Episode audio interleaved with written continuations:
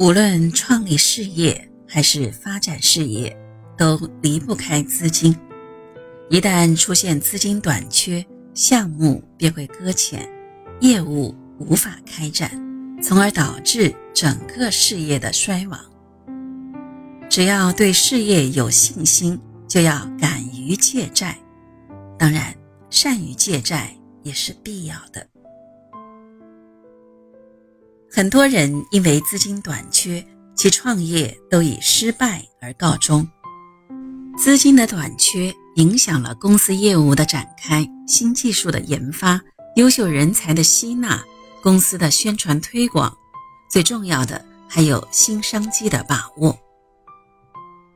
在成就事业的过程中，商机十分珍贵。当急于抓住商机而缺乏资金时，能够弄到一笔资金至关重要。洛克菲勒在石油行业的发展与大量资金的支持是分不开的。不论是在经济衰退期还是繁荣期，洛克菲勒的手中总是拥有比别人多得多的资金。正是如此，他才得以在一次又一次的竞争中脱颖而出，取得成功。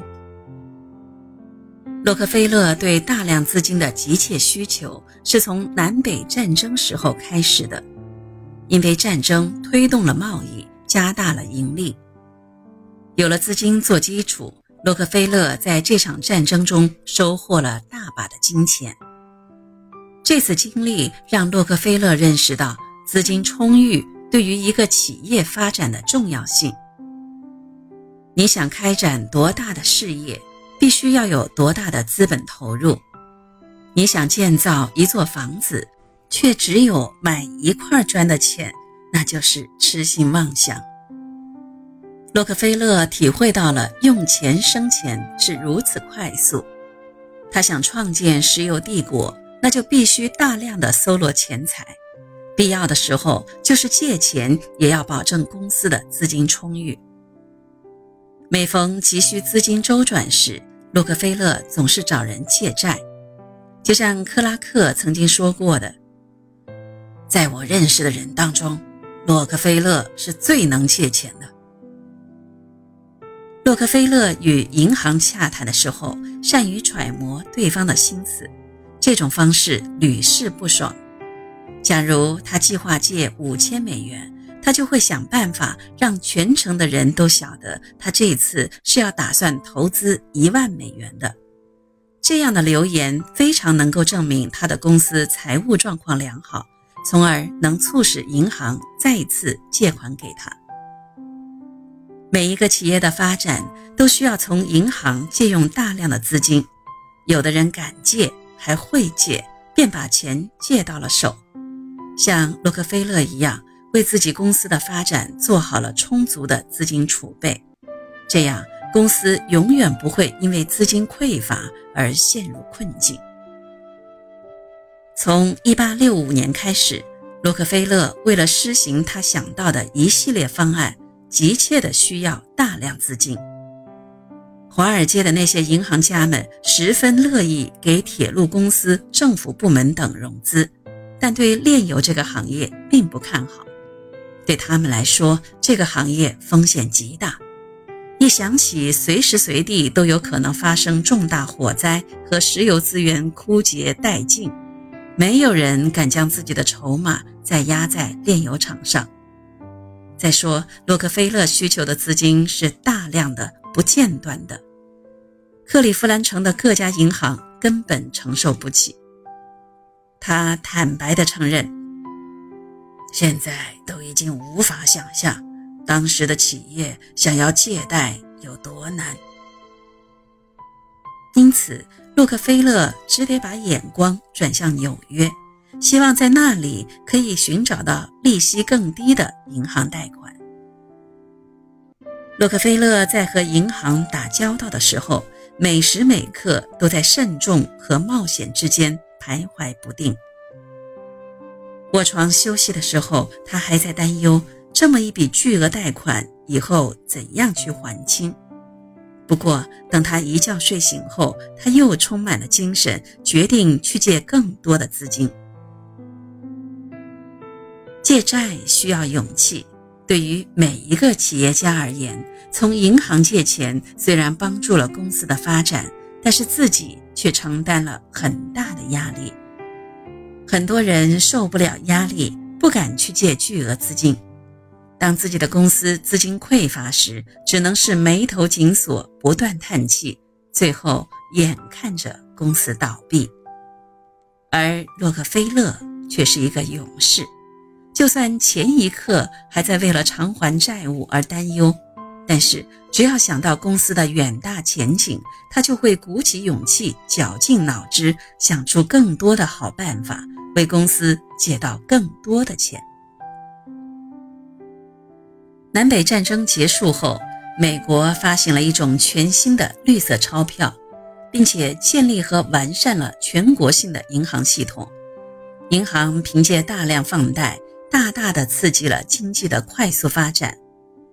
很多人依靠借钱经营，大发横财。在很大程度上，洛克菲勒就是这么一个典型代表。人们将他看作是非常有前途的年轻企业家。克利夫兰城的杜鲁门 ·P· 汉迪和其他银行家都借给了他数额巨大的贷款。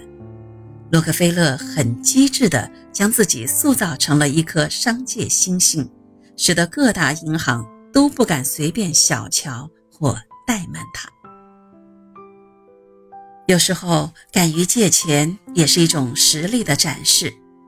你有魄力借，人们往往会被你的勇气所战胜，他们会相信你胸怀大志，以后必定大有前途，自然也就有偿还的能力。这时，借钱的你反而会处于一种主动的位置，很多人会争着把钱送进你的口袋，就像洛克菲勒一样。他的高调借钱行为让政界、金融界领导都认为他以后一定会大有作为，于是大家都来支持他的事业。政府部门为他提供便利的行政资源，金融部门为他送来大把的钞票，洛克菲勒再也不用为借钱而发愁。洛克菲勒不仅通过自己的能力征服债主，还常常会换位思考，体会债主的心情，这使得他能让那些债主放心地把钱交给他。比如，他总是在考虑应该怎样让那些过于紧张的债主们放松心情。为此，他想到一个妙法：在借钱的时候，从来都很镇定，不会表现出心慌急躁。洛克菲勒曾兴致勃勃地对人们说起一件旧事。有一次，他走在街上，心里琢磨着怎么才能弄到急需的一点五万美元。就在这个时候，有个银行家驾着马车在他旁边停了下来，开口就问：“洛克菲勒先生，我有五万美元的额度，你想借吗？”在表演天赋上。洛克菲勒此时表现的和他父亲有几分相似，他注视了对方很久，然后慢吞吞的回复说：“对不起，能先让我考虑二十四小时，然后再给您答复吗？”洛克菲勒坚信，只要自己这么一磨蹭，过后。肯定能以更加优惠的条件去签署那份借款协议。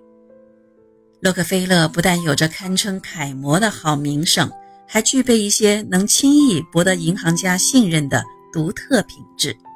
为此，洛克菲勒在创业途中不知有多少次被银行家将他的公司从濒临倒闭的险境中挽救出来。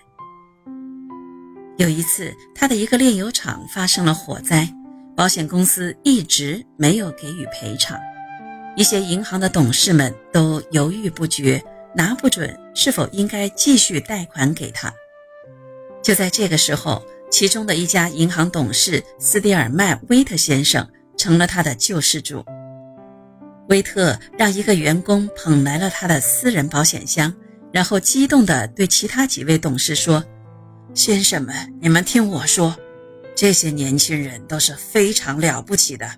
假如他们要来借钱，我们银行绝对要毫不犹豫地同意。